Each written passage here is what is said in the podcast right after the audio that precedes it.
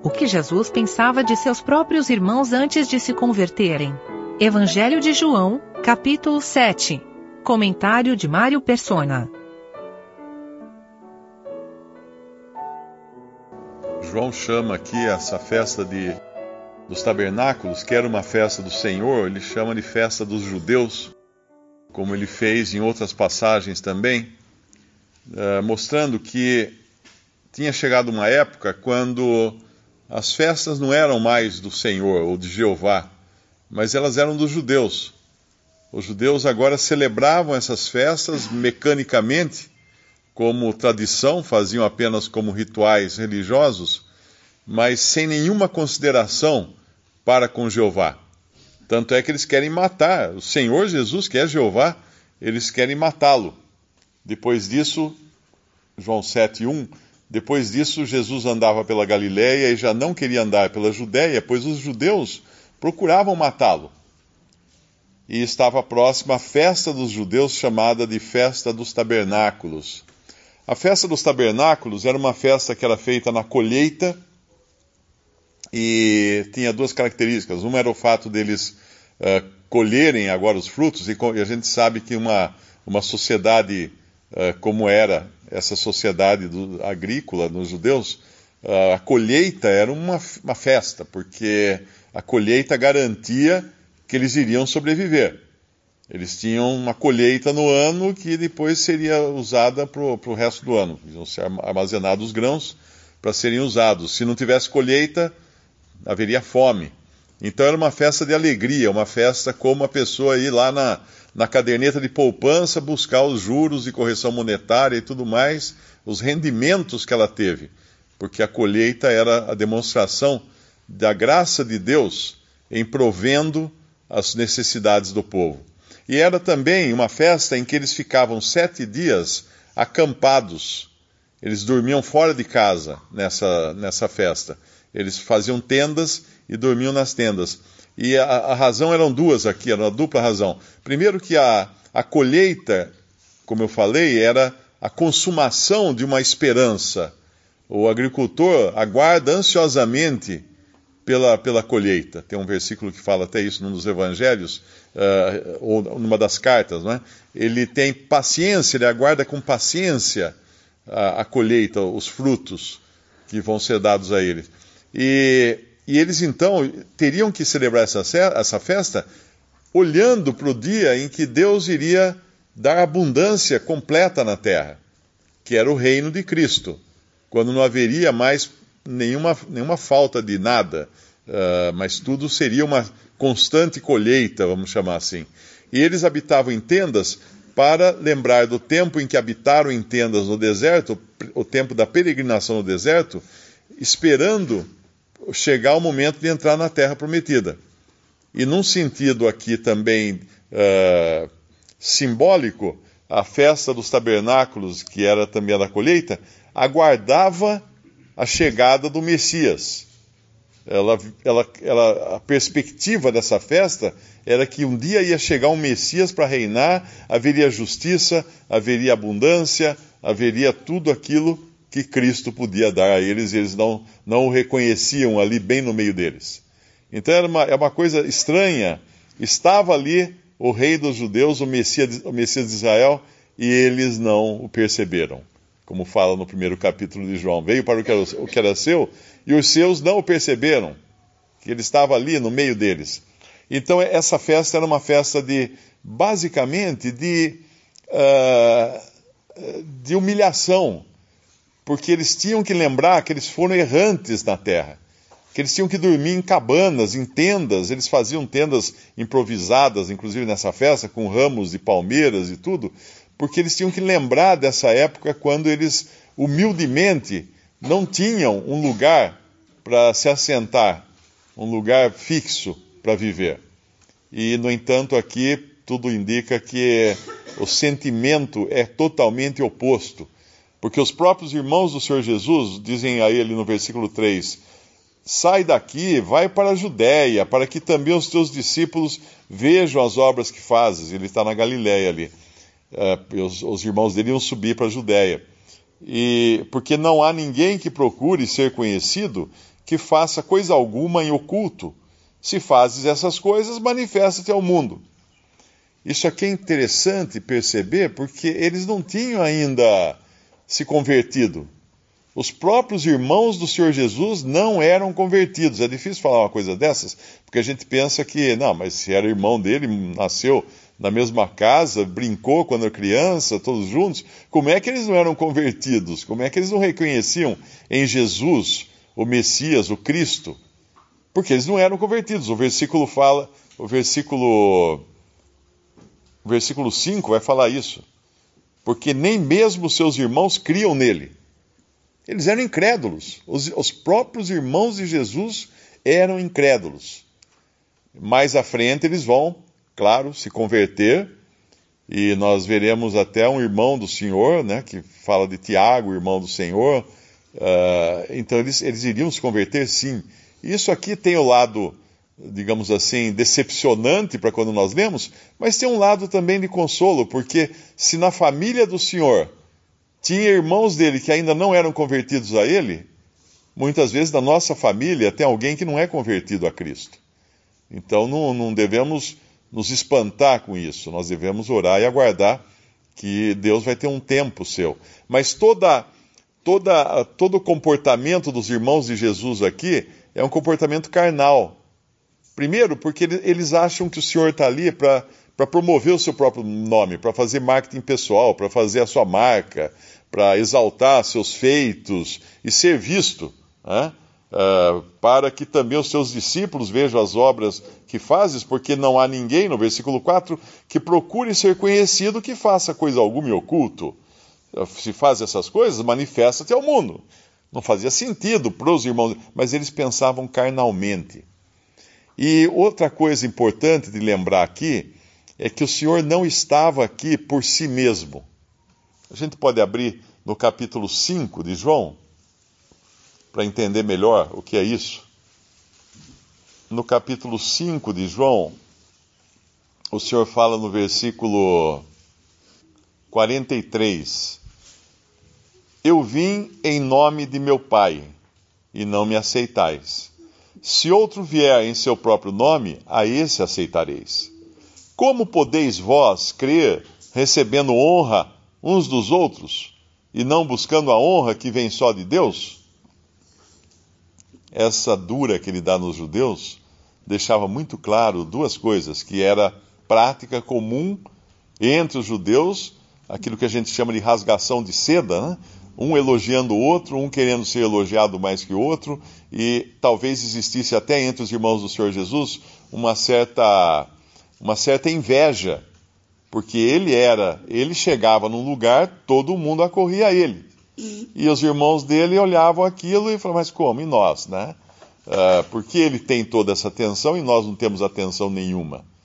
E o que vai saber o que passava no coração desses, desses irmãos do Senhor Jesus, que eles sabendo que queriam matar o Senhor, eles ainda querem que ele suba a Jerusalém na festa, não é?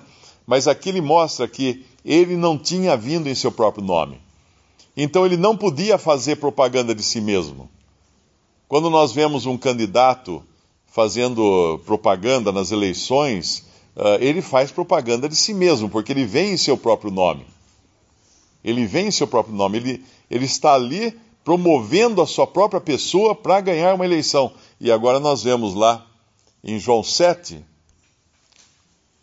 que quando o Senhor quando o Senhor fala no versículo 6, disse-lhes, pois Jesus, ainda não é chegado o meu tempo, mas o vosso tempo sempre está pronto. E aqui é uma, uma distinção interessante que ele faz. O mundo não, não vos pode odiar, mas ele me odeia a mim, porquanto dele testifico que as suas obras são más.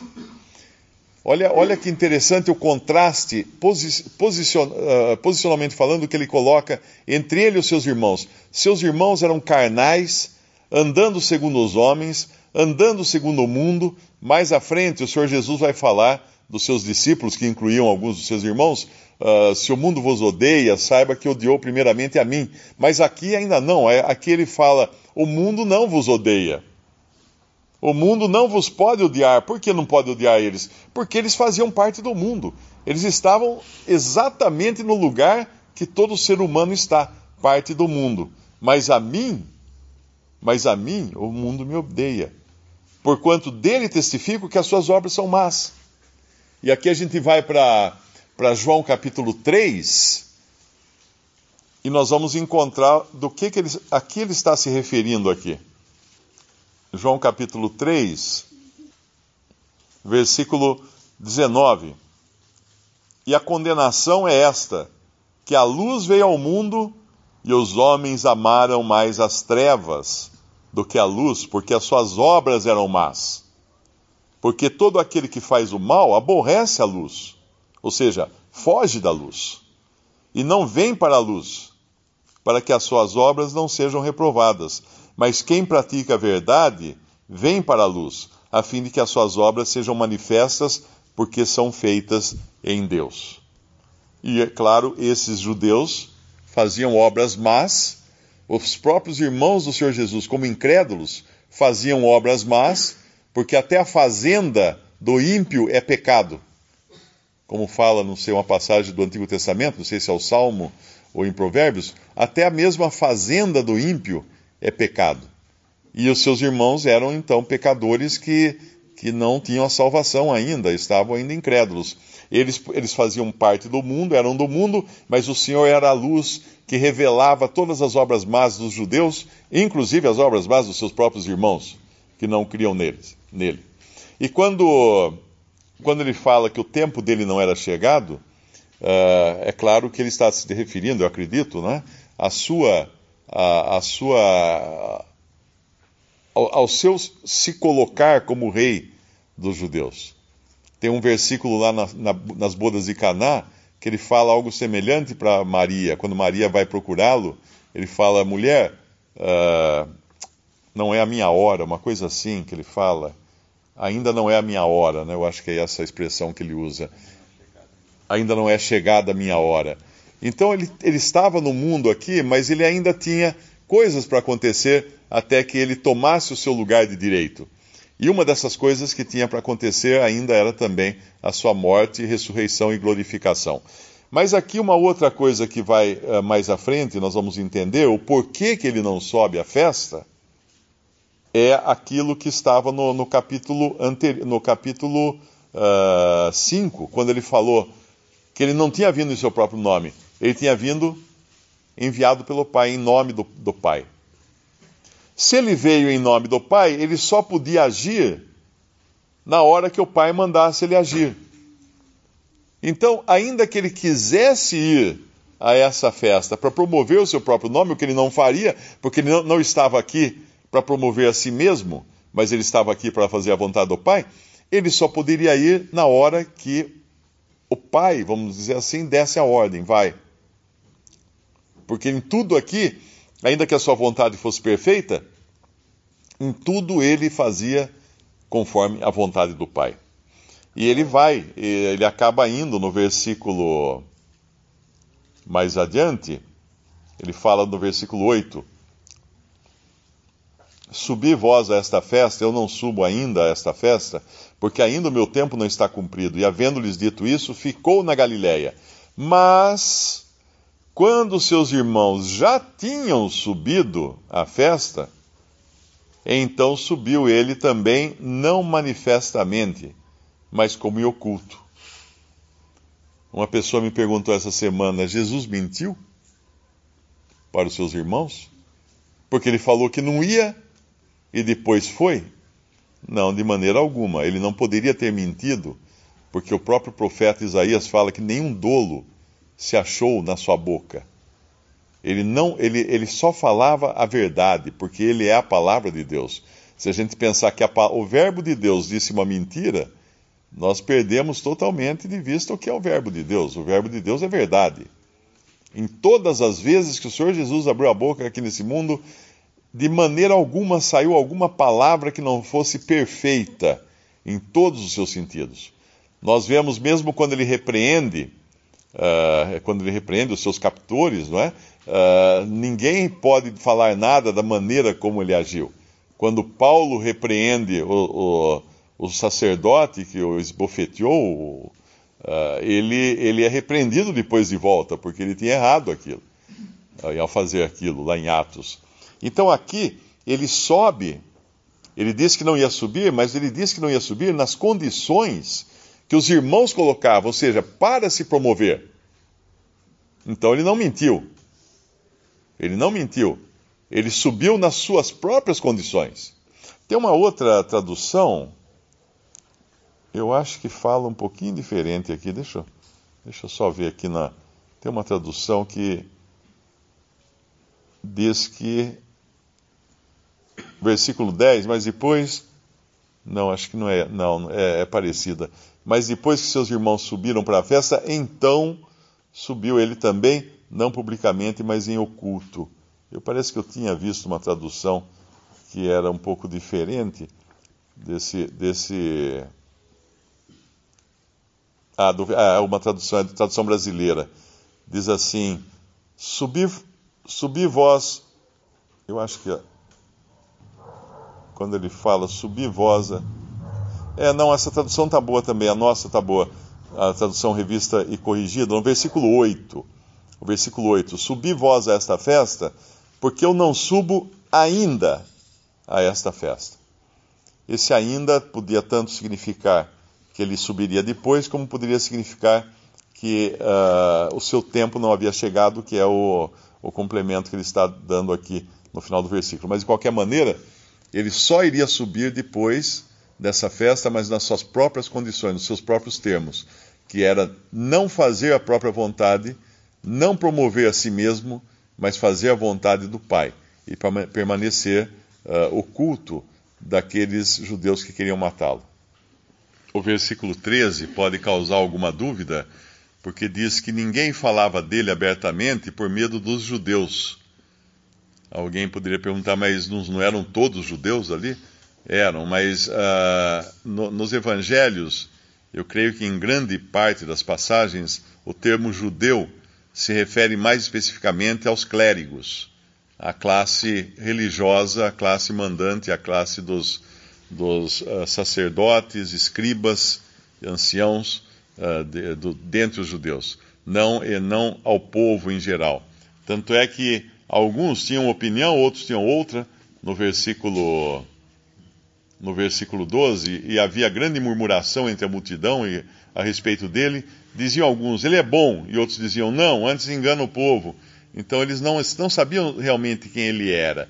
Todos estavam julgando quem era o Senhor Jesus pelas aparências. O que comeu o pão que ele multiplicou podia dizer ele é bom, o que chegou atrasado podia dizer não, engana os outros. Então era tudo, tudo baseado em aparências. E ele, uh, eles queriam ver sinais também quando no versículo no versículo 31 que eles pedem e muitos da multidão creram nele e diziam quando Cristo vier fará ainda mais sinais do que os que este tem feito? Porque os judeus eles pediam sinais eles, eles só tinham eles precisavam ver sinais como como uh, credenciais do Messias. E o Senhor Jesus tinha todos os sinais todas as credenciais do, do, Messias ele tinha, ele apresentou essas credenciais, mas ainda assim eles não criam nele. O versículo 17 é muito instrutivo para nós. Se alguém quiser fazer a vontade dele, pela mesma doutrina conhecerá se ela é de Deus ou se eu falo de mim mesmo. Uh, normalmente nós queremos descobrir o caminho inteiro antes de dar o primeiro passo. Muitas vezes queremos aprender toda a Bíblia, aprender tudo o que Deus tem para nós, o que, o que Deus quer de mim daqui a 10 anos, por exemplo. Nós queremos saber toda, mas não é assim que funciona. Uh, o primeiro passo é, da, é querer fazer a vontade de Deus. Porque se eu não quiser fazer a vontade de Deus, Ele não vai revelar a sua vontade para mim. E é importante eu querer fazer a vontade de Deus, o desejo de fazer a vontade de Deus. Eu posso entrar numa faculdade de teologia, cursar lá quatro, cinco anos de teologia, fazer uma pós-graduação de doutor em divindade, aprender grego, aprender hebraico, conhecer a Bíblia de capa a capa, mas se eu não, não quiser fazer a vontade, uh, a vontade do Pai, a vontade de Deus, todo esse conhecimento vai ser inútil, completamente inútil. Porque se alguém quiser fazer a vontade dele, pela mesma doutrina conhecerá se ela é de Deus ou se eu falo de mim mesmo. O discernimento e o conhecimento começa no momento em que a pessoa deseja fazer a vontade de Deus. Não, não é. O que, que eu posso fazer, Senhor? É, é mostrar, Senhor, eu quero fazer. Agora espero e Ele me mostra. E outra coisa importante também, nesse versículo 18, quem fala de si mesmo busca a sua própria glória. Mas o que busca a glória daquele que o enviou, esse é verdadeiro e não há nele injustiça. Lá no capítulo 5, nós vimos que o Senhor, o Senhor veio em nome do seu Pai. Ele fala que se alguém vier no seu próprio nome, a este recebereis. Ele estava falando para os judeus. Isso vai acontecer, aquilo é profético. No capítulo 5, quando ele fala: Eu vim em nome do meu Pai, se alguém vier no seu próprio nome, a esse recebereis. Quem virá no seu próprio nome? O anticristo. O anticristo virá no seu próprio nome. Ele dirá de si mesmo grandes coisas. Ele fará grandes coisas. Ele se promoverá. Ele entrará no templo de Deus querendo parecer Deus. Porque ele quer ser o foco das atenções. Totalmente inverso ao modo de proceder do Senhor Jesus, que não queria aparecer, não falava de si mesmo, quem fala de si mesmo busca a sua própria glória. Ele não buscava a sua própria glória. Embora ele pudesse buscar a sua própria glória, mas ele estava aqui para glorificar o Pai, para que toda a glória subisse ao Pai. É isso que ele buscava. Como o irmão comentou, não é, do, do sofá, é boa, é boa a figura do sofá, né, esperar sentado no sofá, se, se pode ou não sair para jogar bola, porque é confortável para nós também essa, essa posição que o Senhor Jesus assumiu aqui na terra.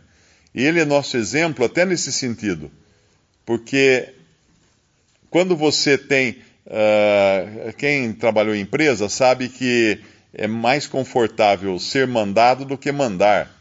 Não é? Você receber ordens você não precisa se preocupar o que vai ter que fazer amanhã, qual tipo de, de tarefa. Não, você fica lá tranquilo esperando. O chefe vem e fala assim: ó, você tem que fazer isso. Tá bom, vou fazer isso.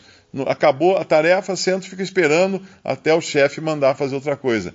Então é uma, é uma posição que tira do crente a ansiedade.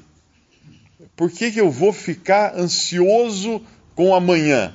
Se o senhor falou para mim, hoje você fica no sofá, senta aí, que espera aí que a hora que chegar a hora você vai ser acionado. A hora que chegar a hora você vai ter a sua tarefa a cumprir. Então é uma posição até confortável, não confortável de preguiça, mas confortável no sentido de que nós ficamos esperando em Deus para agirmos. E esperar, ah, quando a gente fala simplesmente da palavra esperar, pode ser extremamente chato. Quem já esperou um, ônibus, quem já esperou um voo, quem já esperou na porta de uma loja, né? Até uma pessoa comprar alguma coisa e você ter que esperar. Esperar é chato. Mas esperar no Senhor é diferente, porque nós estamos esperando naquele que pode discernir qual é a hora, quando é a hora certa de agir, de entrar em campo, de, de Ele me usar.